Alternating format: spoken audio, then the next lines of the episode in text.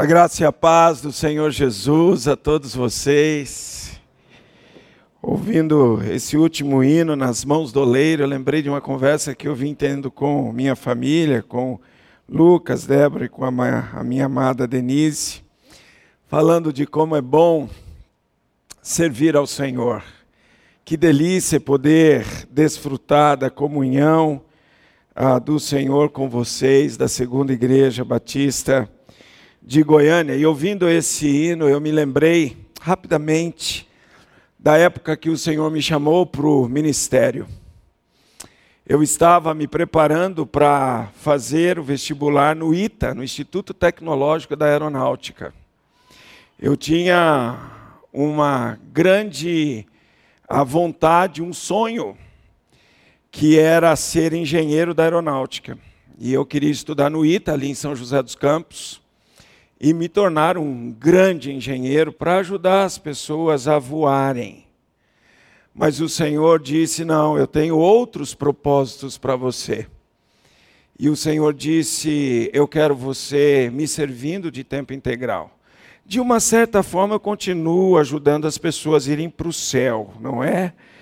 Mas de uma forma muito mais gloriosa, muito mais digna, muito mais honrosa.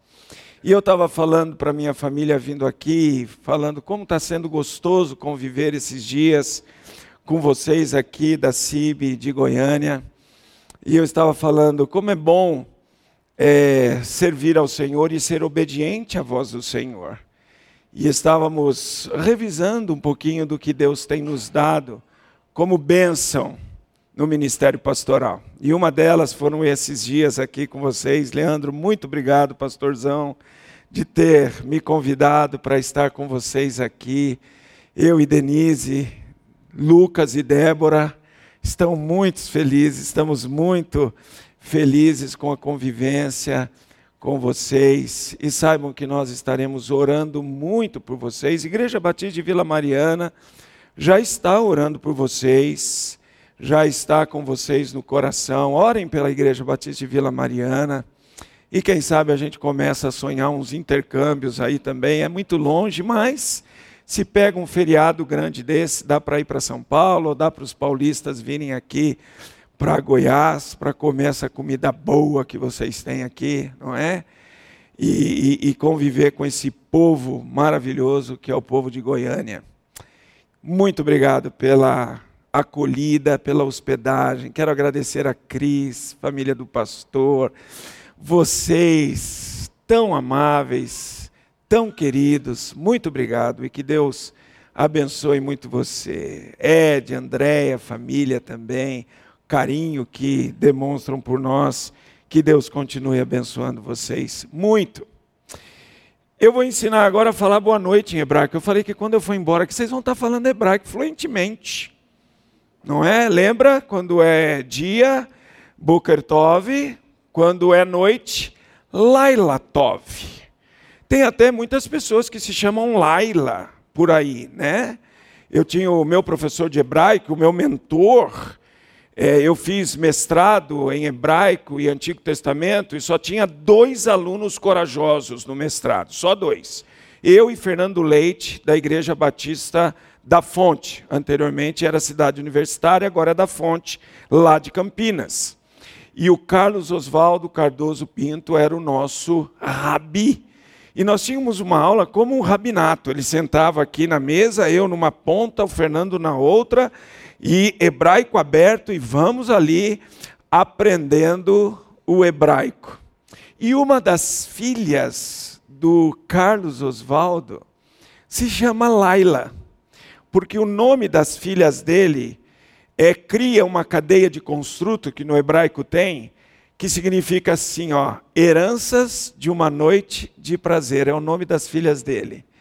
Yerusha, Laila e Tirza, heranças de uma noite de prazer. Olha que coisa linda, não é? E uma delas é Laila. É a Laila que inclusive mora fora do país agora. Então é Laila Tov. Então vira para a pessoa que está do seu lado e diz: Laila Tov. Olha aí, você já está falando agora em hebraico, né? falando também boa noite em hebraico. E já ensinei na quinta-feira, Ievar e Rehá, Adonai. Deus abençoe você. Então diga em hebraico para quem está do seu lado, Ievar e Rehá, Adonai. Muito bem, muito bem. Abra sua Bíblia comigo em Mateus capítulo 13. Que delícia está sendo para mim e penso que para você também desfrutar dessa intimidade do Senhor. Nós vimos na quinta-feira que uma das razões por que Jesus fala por meio de parábolas é porque ele quer travar uma intimidade conosco. E ele explica as parábolas para os seus discípulos e apóstolos, e nós estamos vivendo isso pela ação poderosa, orientadora do Espírito Santo de Deus, nos dando o prazer de olharmos para as Sagradas Escrituras nesses dias e contemplarmos pela sabedoria que o Espírito Santo de Deus traz a nós e entendermos as parábolas do reino. Não tem sido encantador olharmos para a palavra e vemos o que aquela parábola de Jesus quer nos transmitir com a sabedoria das sagradas escrituras. Isso é intimidade. Intimidade de Deus para conosco nesses dias. E eu tenho plena convicção que todos nós sairemos desses quatro dias, aqui cinco dias, estudando as parábolas do reino, mais crescidos na graça, mais conhecedores da palavra do Senhor e também conhecedores das parábolas do reino. Olha que encantamento nós estamos experimentando nesses dias. E nós temos que ser gratos ao Senhor por esse privilégio, por essa intimidade que temos. Hoje à noite nós vamos olhar para uma parábola que muitos de vocês vão se identificar. Eu estava conversando hoje de manhã, logo depois do culto aqui, com três irmãos, eu não vou me lembrar o nome deles, mas estávamos falando de ah, também pescar, e eles me disseram que pescam no Mato Grosso. E vão lá, e falei que o Lucas, em julho, vai pescar no Araguaia, é isso? Vai pescar no Araguaia. Ele falou que está bom de peixe lá, hein, Lucas? Você vai pescar muito. E o que Jesus vai falar aqui agora vai ter identidade com você que está acostumado a pegar o seu carro e se meter aí nesse mundão afora e ir pescar. Eu não sei quantos de vocês usam o sistema de pesca que Jesus vai falar aqui, que era o sistema de pesca de Pedro, né, de André, de Tiago, de João. Aquele momento em João 5 que nós encontramos a pesca maravilhosa, em que eles passam a noite pescando, porque é a noite o melhor horário para se pescar. Nós moramos muitos anos ali na Palavra da Vida, em Atibaia, na beira de um lago enorme. Para você dar a volta no lago da palavra da vida são 1850 metros. É muito metro para você é, vencer dando volta no lago. E eu pesquei muito naquele lago. E eu tive um aluno que veio aqui do Mato Grosso, o pai dele era missionário entre os, os índios terenas. E ele foi estudar lá e o camarada era expert em pesca. E o Matias, querido Matias, um dia disse: Pastor, vamos pescar. Falei: Vamos, Matias. E ele falou: Vamos, vamos colocar um monte de linhada no lago, mas tem que ser depois das 11 horas da noite, pastor. Falei, Rapaz, mas 11 horas da noite eu vou dormir. Não, não. Tem que ser esse horário. E nós vamos armar e depois nós vamos sair pegando os peixes assim, mais ou menos uma e meia, duas horas da manhã. E eu disse, gente, você vai acabar com o meu dia no dia seguinte, Matias. Mas você não quer pegar peixe, pastor? Tem que ser esse horário. E fui eu e o Matias. Isso aconteceu há muitos e muitos anos atrás. Hoje o condomínio lá da Palavra da Vida está muito urbanizado, mas não tinha quase casa. Em volta do lago era um matagal enorme. E nós armamos 110 linhas de pesca. Pegamos 98 peixes, de tudo quanto era tipo: peixe grande, peixe pequeno, peixe médio, peixe gordo, peixe magrela, peixe bocudo, peixe com boca pequena, peixe com escama, peixe com couro, peixe de tudo quanto era tipo. E eu me lembro que o Matias, ele pulava no lago, pegava a linhada, tirava o peixe, então tinha traíra. Traíra é um peixe, já o nome diz, é uma traíra. Ele morde, ele tem dente, ele fura a sua mão se você não souber pegar. E ele então pegava, e traíra é ruim de comer. Ela tem muito espinho encravado, assim, tem que saber fazer. Então ele falava: não, não, esse aqui não é bom. Uá, voltava para o lago. Não, esse aqui é bom, esse aqui dá um ensopado bom, guarda aí na, na, no cesto. Esse aqui é muito pequeno, precisa crescer mais. Uá, voltava para o lago. Esse aqui está grande, já está rechonchudo. Esse dá para fritar, fazer assado ah, na churrasqueira. Guarda aí no cesto. E ele foi com a sabedoria que ele tem, porque ele é especialista, ele viveu no meio do mato com o pai dele, junto dos índios. Os índios ensinaram. Ele se tornou um camarada especialista em peixe. Eu era especialista em teologia. Eu era o professor dele. Eu estava aprendendo com Matias como escolher os peixes que a gente pesca.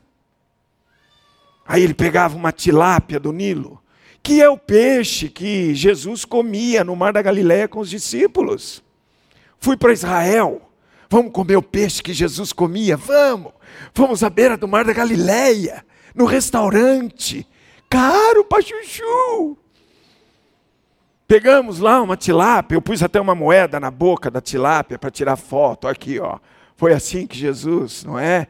Pegou a moeda na boca do peixe. E aí eu olhei para o peixe e falei: Eu conheço esse peixe. Eu vim aqui em Israel comer esse peixe. Esse peixe tem no lago lá de Atibaia, na beira da minha casa. É a tilápia do Nilo, grande, gostosa, saborosa. Matias pegava e jogava no cesto. Aí ele pegava lá é, algum outro peixe que não estava lá de acordo com a especialização dele, que conhece peixe, jogava de volta para o lago. Olha só o que diz a parábola. O reino dos céus é ainda semelhante, versículo 47 de Mateus 13. É ainda semelhante a uma rede que, lançada ao mar, recolhe peixes de toda a espécie. E quando já está cheia, os pescadores arrastam-no para a praia. E assentados escolhem os bons para os cestos, e os ruins deitam fora. Assim será na consumação dos séculos. Sairão os anjos e separarão os maus dentre os justos, e os lançarão na fornalha acesa. Ali haverá choro e ranger de dentes. Vocês que pescam, se identificaram? Vocês que não pescam, mas ouviram a minha história com Matias, temos já uma identidade com a parábola. Há peixes que servem para o cesto. E eu vivi isso com Matias. E há peixes que não servem para o cesto. Não vale a pena tê-los no cesto. Assim era nos dias de Jesus. Uma vez eu estava de férias com a minha família no litoral, a Débora era pequenininha, o Daniel pequenininhos. Se bem que o Daniel nunca foi pequenininho. Ele nasceu com 5 quilos e alguma coisa. Já nasceu um cavalão. Mas ele era pequenininho. Pelo menos de pouca idade. E eu me lembro que a gente estava ali no litoral de Santa Catarina. E estávamos vendo ali, o Daniel sempre gostou muito de golfinho. Ele ama golfinho. Em todo o litoral que a gente ia, a gente procurava saber se tinha golfinho ali por perto para ele ver. E nós fomos ali no litoral de Santa Catarina para ver golf, golfinhos. E os golfinhos vêm porque os cardumes dos peixes estão vindo para a praia. E os pescadores sabem que esse cardume vem porque os golfinhos vêm atocaiando o cardume para então fazerem a sua refeição. E aí então os pescadores jogam as redes e eles então vão trazendo as redes e puxando as redes, e nós ficamos olhando aquilo acontecer, e aquela rede veio vindo para a praia, e de repente os peixes começam a pular, e é uma peixaiada que não para mais, e pula aqui, pula ali, e é peixe de tudo quanto é tipo. Tem o Nemo lá no meio, tem a Dolly, todos eles estão lá. Muito peixe. E eu fiquei observando esses pescadores a trabalharem com essas redes cheia de peixe. Tinha polvo no meio do peixe, tinha tudo. E eles vão pegando assim alguns e vão devolvendo para a água. Eles vão tirando da rede e jogando de volta para a água. E alguns eles então jogam para o cesto que eles têm. É sobre isso que Jesus está falando. Jesus está com essa realidade. Agora a mente dos seus discípulos voltam para o mar da Galileia, voltam para aquele momento em que eles começam a puxar as redes cheia de peixes, muito peixe. A pesca maravilhosa é num horário que não se pega nada. E Pedro diz: Olha, eu já lancei a rede a noite toda, mas sob a tua palavra lançarei as redes novamente. E quando ele começa a puxar num horário que não pega nada, ele percebe que a rede começa a ficar pesada. E ele vê que a coisa não vai e o barco dele começa a afundar, a ponto dele começar a gritar: Ei, me ajuda! Vamos afundar! De tanto peixe pegaram naquele dia. Era tanto peixe que a rede que eles usavam regularmente para pegar muito peixe estava se rompendo. E Jesus usa toda essa situação para dizer: agora eu quero fazer vocês pescadores de homens. E é isso, ou para isso que essa parábola aponta. Para o resultado da pesca em Cristo Jesus. Nós vamos orar antes. Querido Pai Celestial, mais uma vez estamos aqui frente a frente com a tua palavra. Que encanto para nós é, Senhor, a tua intimidade conosco. Muito obrigado, Senhor, mas muito obrigado mesmo, em nome de Jesus. Por podermos, Senhor, olhar para a tua palavra e sermos, Senhor, encantados, ficarmos maravilhados com tanta sabedoria, com tantas verdades, com tanta história linda que encontramos na tua palavra. Obrigado, Senhor, por esses dias que estamos juntos como igreja aqui estudando as Sagradas Escrituras. E, Senhor, é fato, só estamos desfrutando desse encantamento com a tua palavra, porque teu Espírito tem iluminado as nossas mentes, tem, Senhor, alinhado a nossa alma e o nosso coração com a tua palavra. E nós te agradecemos por isso. E te pedimos humildemente que mais uma vez o teu Espírito continue iluminando a nossa mente, de maneira que ao olharmos agora para a tua palavra, entendamos a tua palavra como convém, como o Senhor deseja, e assim desfrutemos juntos de todo esse encanto que é a tua palavra. Mas encanta a nossa alma também, Senhor dirige com teu espírito o nosso coração a respondermos a tua palavra. É isso que eu quero fazer. É isso que eu devo praticar. É fazendo isso que o meu Deus é glorificado. Então, Senhor, daqui para frente, viveremos assim. Faz isso conosco de novo, Senhor, por favor.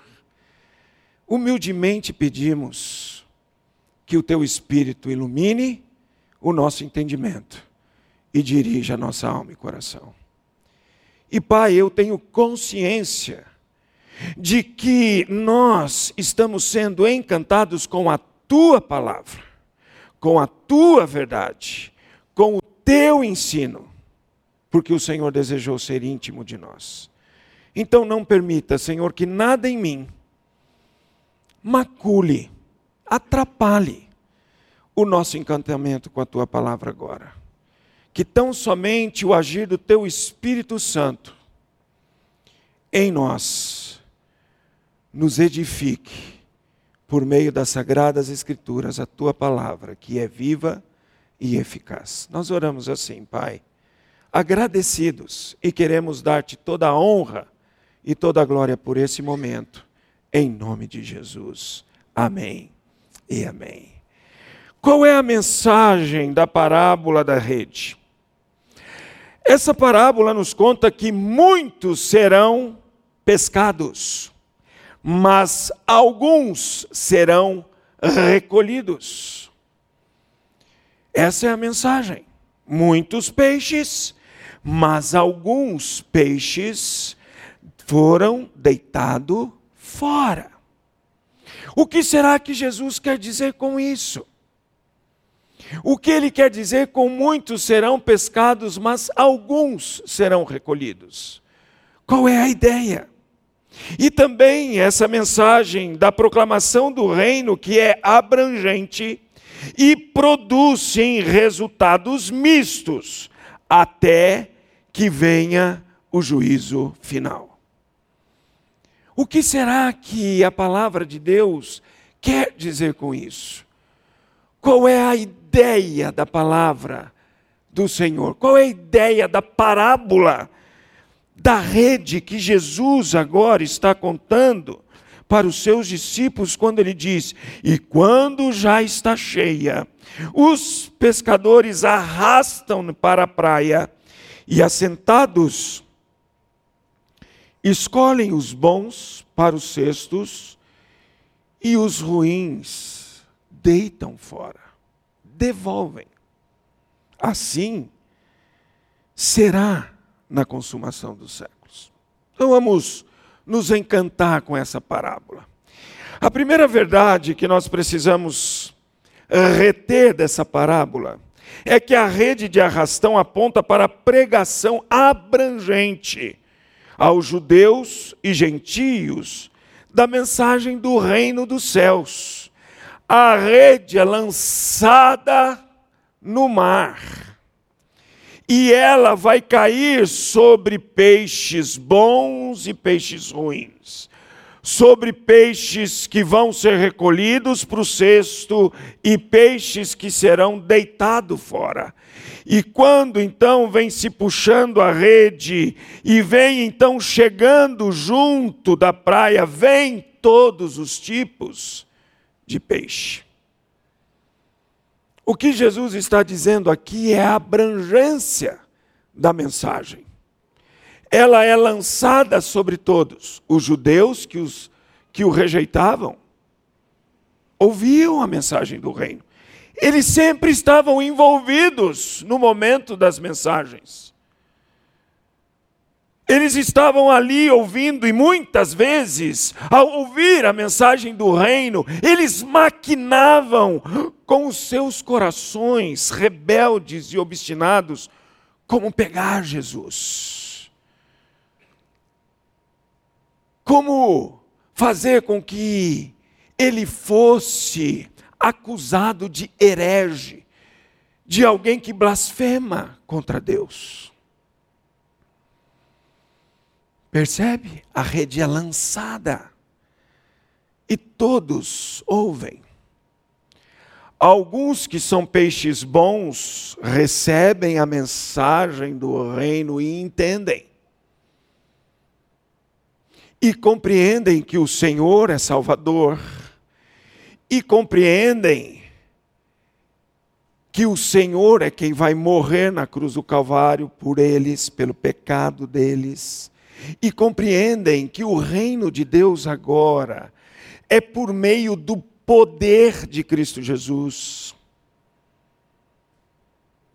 Todos estão ouvindo isso. Judeus e também gentios, que estavam ali acompanhando a Jesus e ouvindo o seu ensino.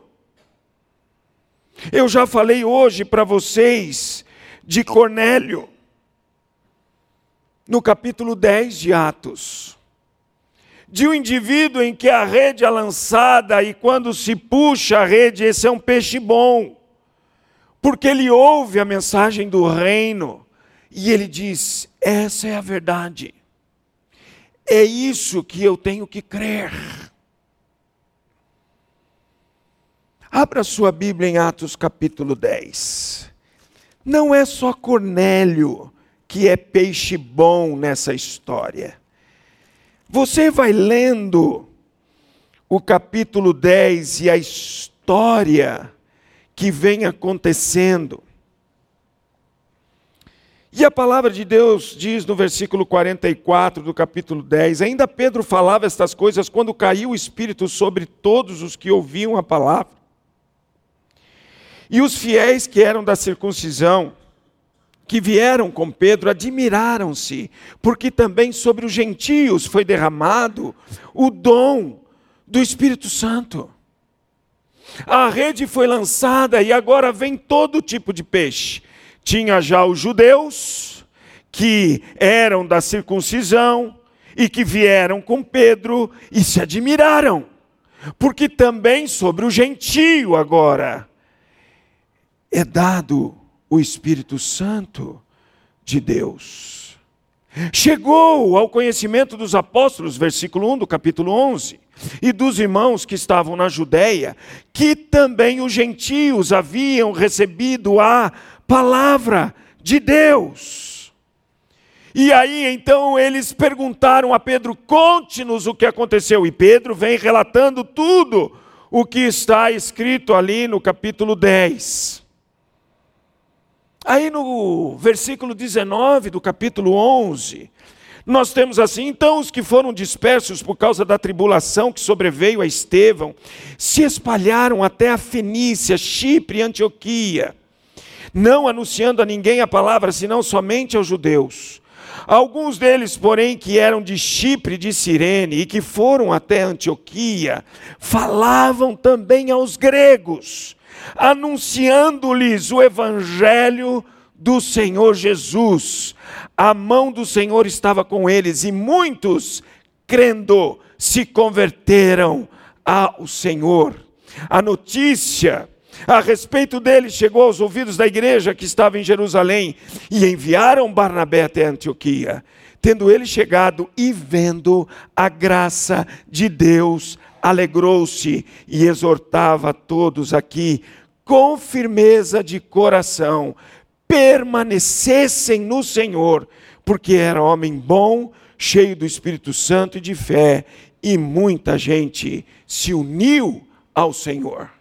Eis a rede lançada, judeus, gentios, agora aqui, que é dos gentios, os gregos, gente ali da Fenícia, de Chipre, de Antioquia, de Cirene, estão se convertendo ao Senhor. Porque a rede foi lançada e a abrangência do reino, ela alcança a todos. Sabe, eu preciso entender essa parábola por dois aspectos. Primeiro, como pescador, eu vou lançar a rede. Segundo, como teólogo, o Senhor é quem salva. Ele é soberano. Ele decide quem será salvo. Então, como pescador, eu vou lançar a rede. E todos ouvirão a mensagem do reino. Mas como teólogo, eu sei que o Senhor, ao arrastar a rede, alguns serão deitados fora e outros serão recolhidos no cesto. Isso é importante. Mas a primeira verdade é essa abrangência que eu e você precisamos lançar a rede. Lancem a rede. Contem a mensagem do reino. Saiam espalhando a rede do reino. Somos pescadores de homens. Por isso, Mateus 28, 20 diz: Ide por todas as nações, fazendo discípulos de todas elas, batizando-os em nome do Pai, do Filho e do Espírito Santo e ensinando-os a guardar todas as coisas. Nós não sabemos quem o Senhor vai deitar fora. Isso é para o especialista Matias. Eu não sabia. Por mim, todos os peixes que eu peguei naquela noite com Matias ia para o cesto. Todos. Inclusive a traíra. E ele diz: Não, não, não, não. Isso não é bom para comer. Esse peixe não é bom para comer. Deixa ele aí, tem melhor. Vamos continuar vendo o que nós temos aqui. Deixa as traíras de volta, deita fora. E pega então os peixes que são bons para o cesto. Eu não sabia. Eu não sabia, confesso vocês, era meio covarde, não estava afim de me lançar lá no lago do jeito que ele se lançava no meio do mato. Só um camarada que viveu no meio da selva com os índios é que fazia aquilo que ele fazia, porque eu achava ele louco. Eu não queria saber se tinha cobra d'água lá, eu não queria nem saber. Ele lançava-se, ele tinha uma linhada, uá, daqui a pouco ele sumia, afundava, voltava com o peixe na mão, olhava o peixe numa escuridão, gente. Naquela época não tinha celular assim, eu estou falando de muitos anos atrás, celular com lanterna, nada disso. A gente, ele olhava lá no escuro, eu nem via o peixe direito, ele olhava, palpava o peixe, esse não serve, é especialista. O Senhor é quem sabe. Eu lanço a rede para falar para todos. O Senhor é quem deita fora. É Ele que manda, é Ele que é soberano. Por isso a palavra de Deus diz: ide por todo o mundo e pregue o Evangelho. Conte, conte as pessoas e deixe o resultado com o Senhor. Porque Atos 2 diz que é Ele que acrescenta aqueles que hão de ser salvos. Segunda verdade que nós precisamos entender do reino é que os tipos de peixe na rede de arrastão apontam para a advertência de que muitos são apenas ouvintes negligentes. Eles ouvem, eles até gostam, às vezes eles vêm para onde os cidadãos do reino se reúnem, porque é um ambiente gostoso, é um ambiente amável. Assim também é na Bíblia. Abra sua Bíblia em João capítulo 6. Olhe que interessante. As pessoas estão seguindo a Jesus. Jesus agora fala um discurso que eles acham pesado demais. Eles falam, duro é esse discurso, porque Jesus fala para eles que vai entregar a sua carne a favor deles, o seu sangue a favor deles. Eles entendem que Jesus está falando de morte por eles. E eles dizem: esse discurso é duro demais. Porque eles queriam apenas o discurso da vida boa, do sucesso, da prosperidade, da resolução de problemas, do não sofrimento. Gente, isso não é o reino dos céus. Isso é mentira do reino dos homens. Jesus Cristo disse que a gente ia passar por aflição. Não adianta, a gente vai passar. Ele já disse, ele não escondeu isso de nós. E algumas vezes nós vamos ter que encarar a aflição. E com a graça de Deus, nós vamos entender que a graça nos suporta. Não foi isso que aconteceu com Paulo?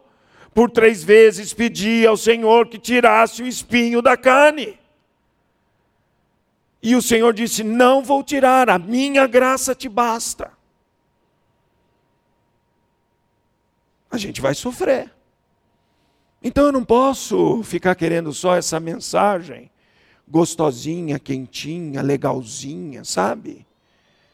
Da prosperidade, do sucesso, não é? Da, Essa não é a proposta do, do reino. A proposta do reino é: eu estarei com vocês. Eu estou com vocês na hora da aflição, eu estou com vocês na hora da angústia, eu ouço vocês na hora da angústia, mas saibam, vocês vão passar por sofrimento, porque o mundo em que vocês vivem é um mundo corrupto, maldoso. E algumas vezes esse mal vem para cima de nós. Mas o Senhor diz: tende bom ânimo, eu estou com vocês. Toda autoridade me foi dada no céu e na terra. Eu estou com vocês. Filipenses diz que nos foi dado a graça de padecermos por Cristo.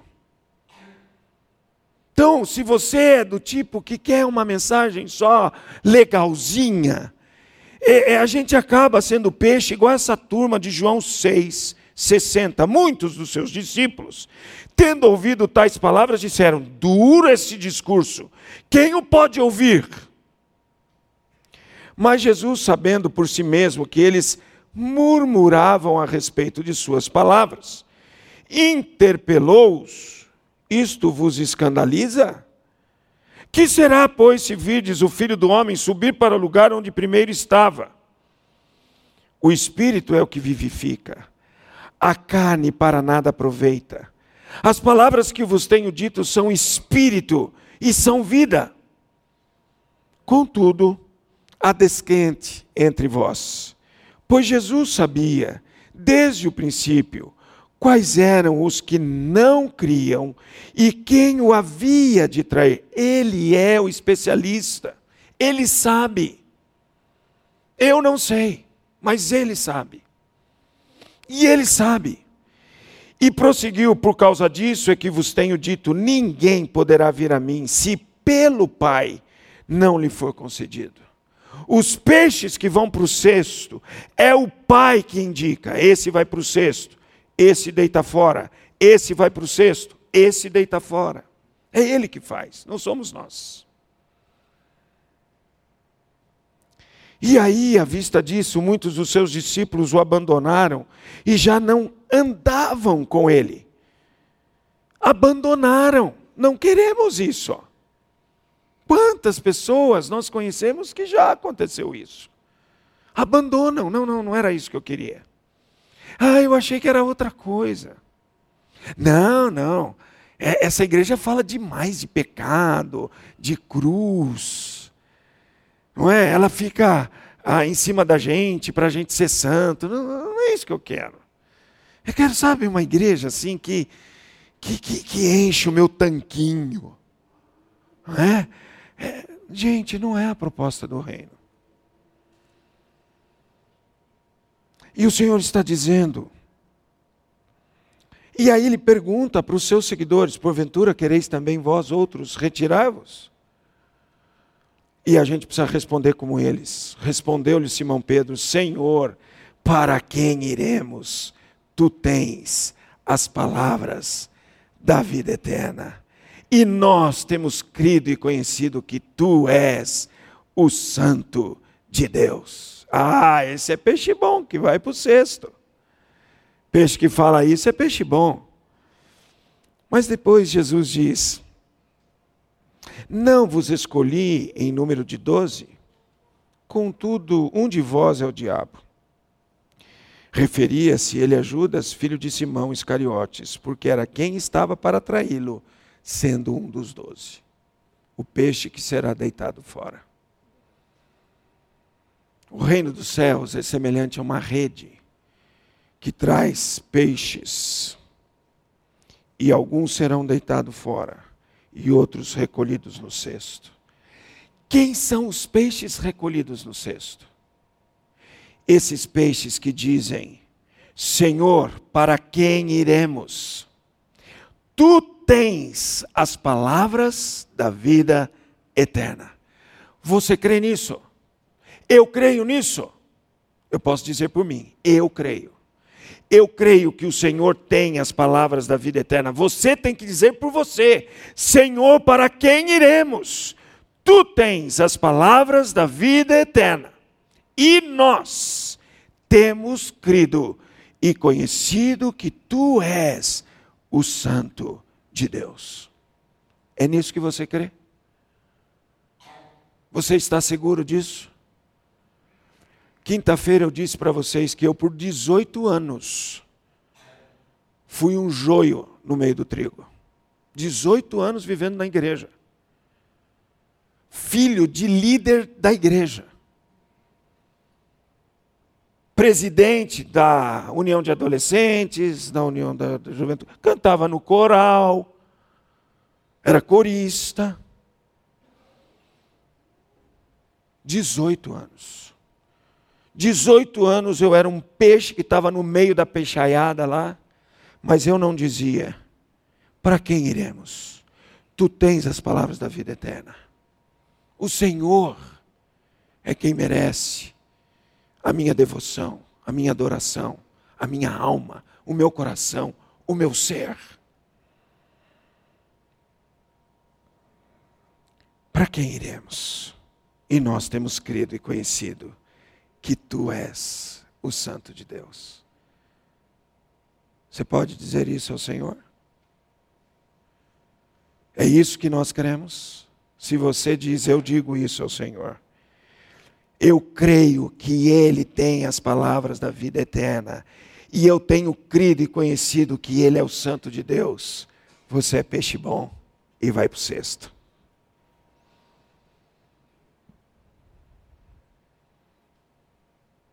Que peixe sou eu, que peixe é você? Volto a dizer, eu digo por mim, só por mim. Não posso dizer pela Denise, não posso dizer pela Débora, não posso dizer pelo Lucas, não posso dizer pelo Daniel, posso dizer por mim. Eu creio no Senhor, que Ele é o Santo de Deus. Para quem irei, Senhor? E você? Está seguro disso? Tem certeza disso? Vai embora daqui sabendo, eu sou peixe bom, vou para o cesto. Se bater uma dúvida, procure alguém da igreja. Procure o pastor Leandro, o pastor Roberto, e diga: Eu fiquei com dúvida. Se eu sou peixe bom. Bateu uma dúvida, se eu sou um lambarizinho pequenininho que vai ser deitado fora, ou sou um dourado rechonchudo que vai para o cesto. Essa dúvida não pode persistir. Não me interessa quanto tempo você está na igreja. A pergunta é: você é capaz de dizer para o Senhor, Senhor, para quem iremos? Tu tens as palavras da vida eterna e nós temos crido e conhecido que tu és o Santo de Deus.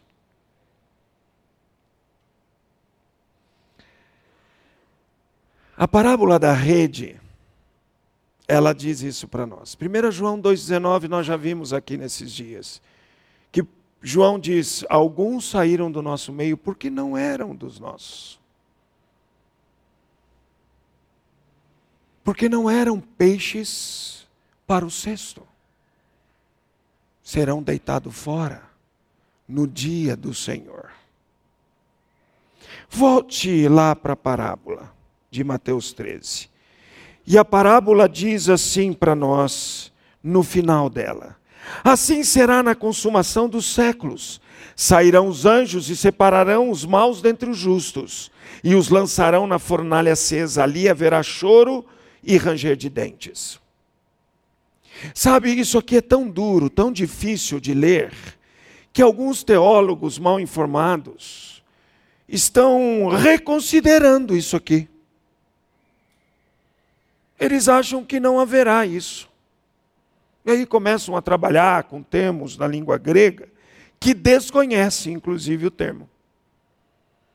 Porque é difícil encarar isso aqui. Mas essa é a realidade. Não existe aniquilação da alma, como alguns ficam aí falando, usando até o termo aionion, que é na língua grega, para séculos dos séculos. Ah, séculos dos séculos quer dizer que acaba, né? Século dos séculos vai acabar. Não vai ser eterno. Não, não, é eterno. E é importante que eu entenda que eu preciso ir para o cesto, para ser separado como justo, e não ser lançado na fornalha acesa, onde haverá choro e ranger de dentes. E aqui está se referindo lá a Apocalipse 20.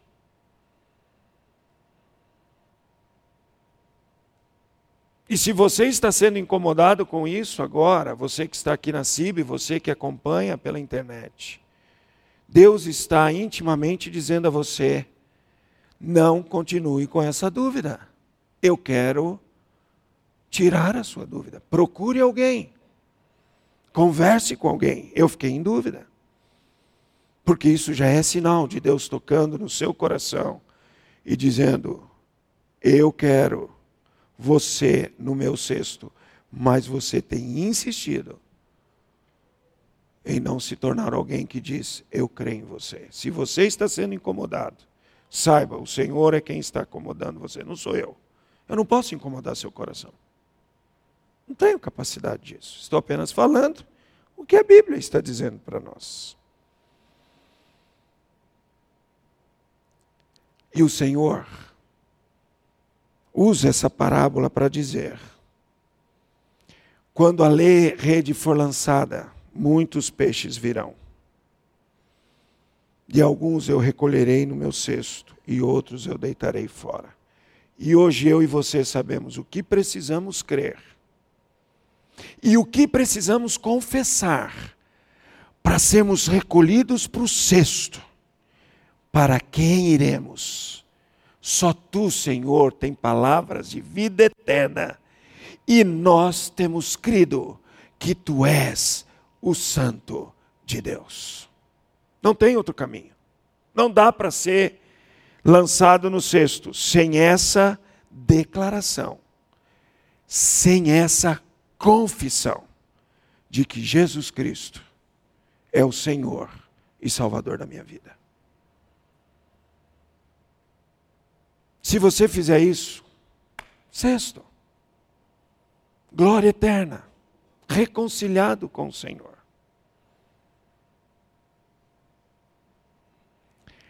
A parábola termina com o choro e ranger de dentes, como uma advertência de Jesus, inclusive aos fariseus, inclusive aos doutores da lei que não confessavam que ele tinha as palavras de vida eterna. Essa é a turma que se escandaliza, que não gosta da mensagem do reino de João 6. E aí, a parábola vem com o versículo 51 e 52 fechando esse discurso entendesses todas estas coisas? Ah, responderam-lhe, sim. Então lhes disse: Por isso, todo escriba versado no reino dos céus é semelhante a um pai de família, que tira do seu depósito coisas novas e coisas velhas. Sabe o que Jesus está dizendo aqui? Olha, depois que eu proferi todo esse discurso das parábolas do reino, vocês entenderam. Vocês viram que tinha coisas que vocês já conheciam, que vocês já sabiam. Mas também há novas verdades apresentadas para vocês. Assim é o escriba versado Assim é todo crente versado no reino dos céus. Ele entende, ah, isso eu já conhecia. Uau! Isso passei a conhecer.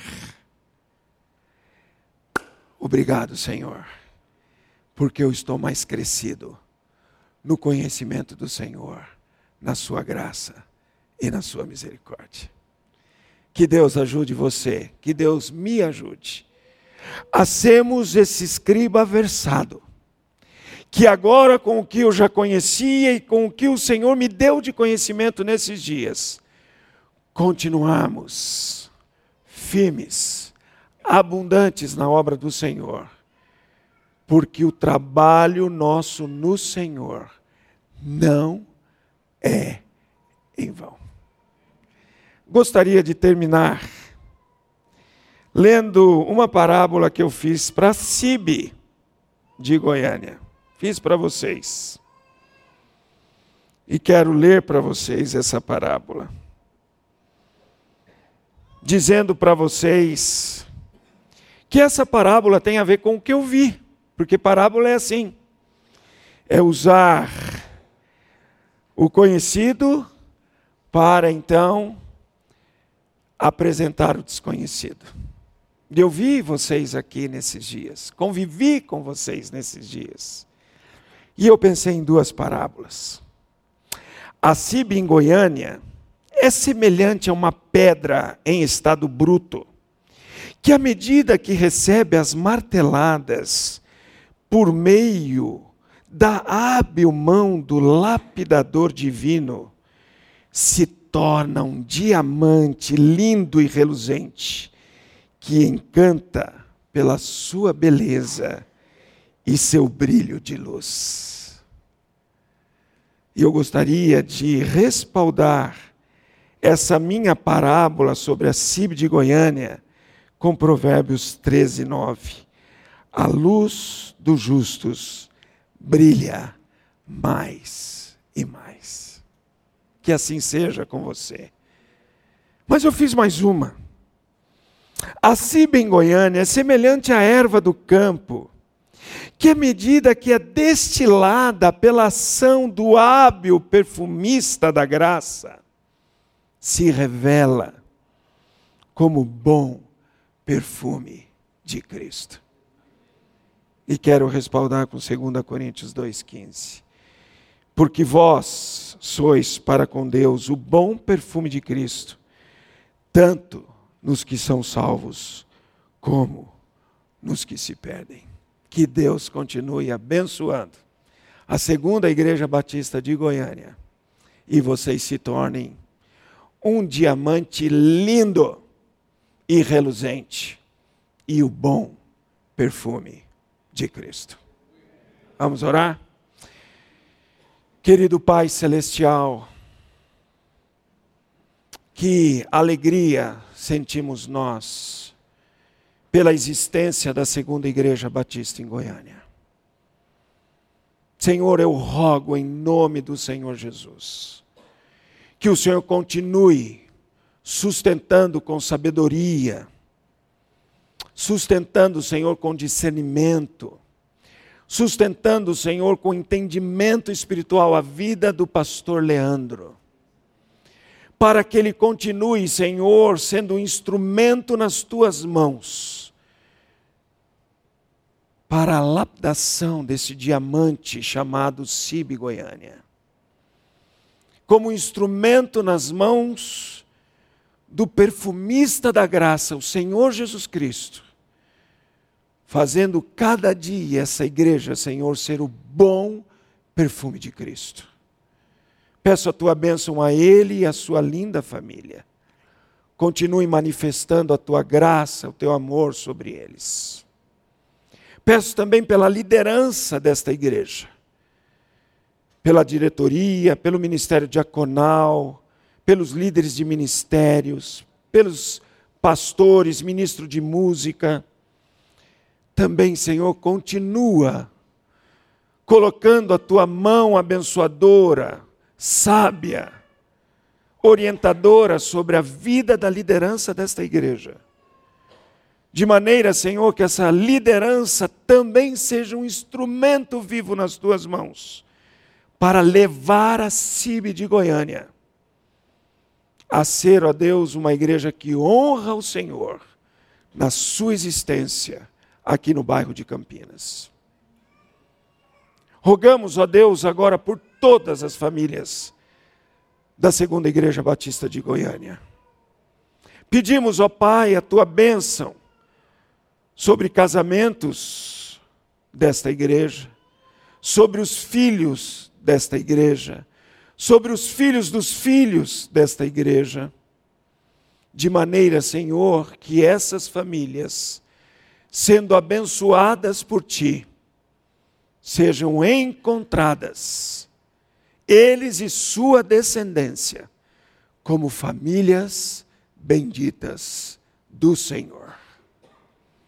Rogamos, ó Deus, a tua bênção sobre esta igreja e que ela continue, Senhor, sendo uma serva leal do teu reino, servindo com lealdade, santidade e consagração o Rei dos Reis, o Senhor dos Senhores. Põe a tua mão abençoadora, Senhor, sobre a CIB de Goiânia, nós oramos, agradecidos em nome de Jesus. Amém e amém. Pastorzão, muito obrigado pelo privilégio. Que alegria estar aqui com você, com a sua igreja, igreja amada. Muito obrigado pelo cuidado, pelo amor demonstrado a mim, a Denise e a nossa família. Que Deus continue abençoando você. Conte sempre com as minhas orações.